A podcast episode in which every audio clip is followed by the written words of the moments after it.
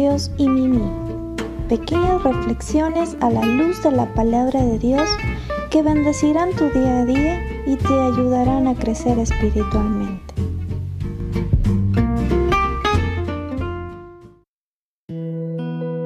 Dios te bendiga el día de hoy en una palabra para los sabios, como aguas profundas desde el consejo en el corazón del hombre, mas el hombre entendido lo alcanzará.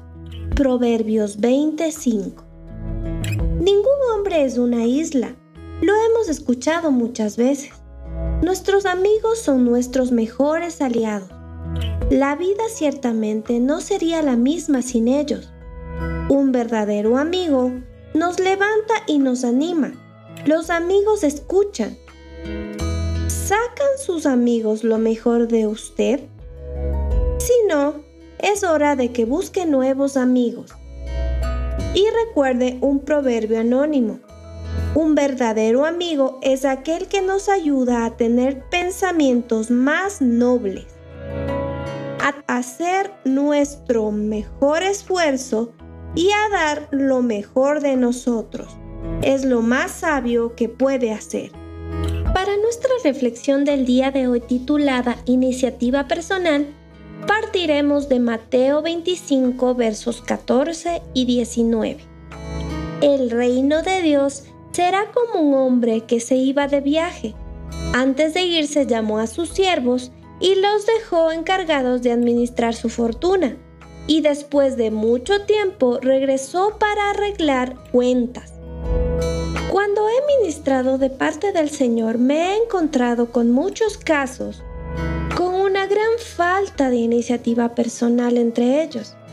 Esta patología social se evidencia en la ausencia de propuestas claras en el liderazgo, ya sea dentro de una familia, una iglesia o cualquier grupo de trabajo secular ministerial o empresarial.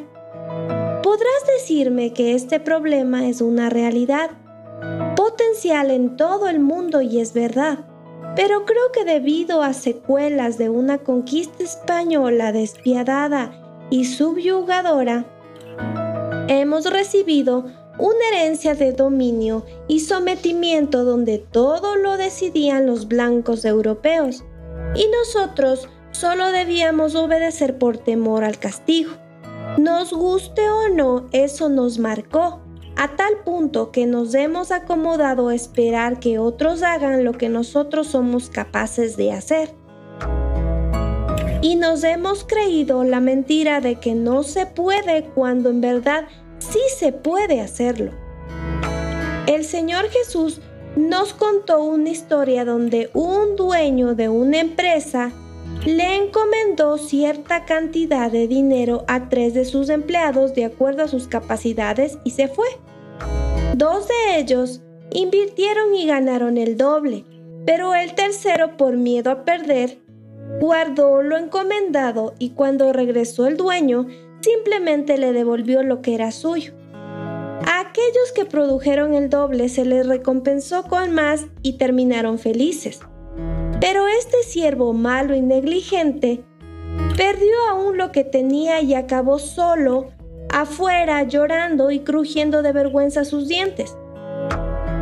El reproche de su Señor en Mateo 25-26 fue, debías haber dado tu dinero a los banqueros para que produzcan algún interés, ya que tú no te sentías capaz. Pero no eres capaz. El versículo 15 deja bien en claro que los tres eran capaces. ¿Y tú? ¿Tampoco te sientes capaz? ¿Te han hecho creer que eres un inútil? ¿Te paralizas de miedo cada vez que se te encarga alguna tarea?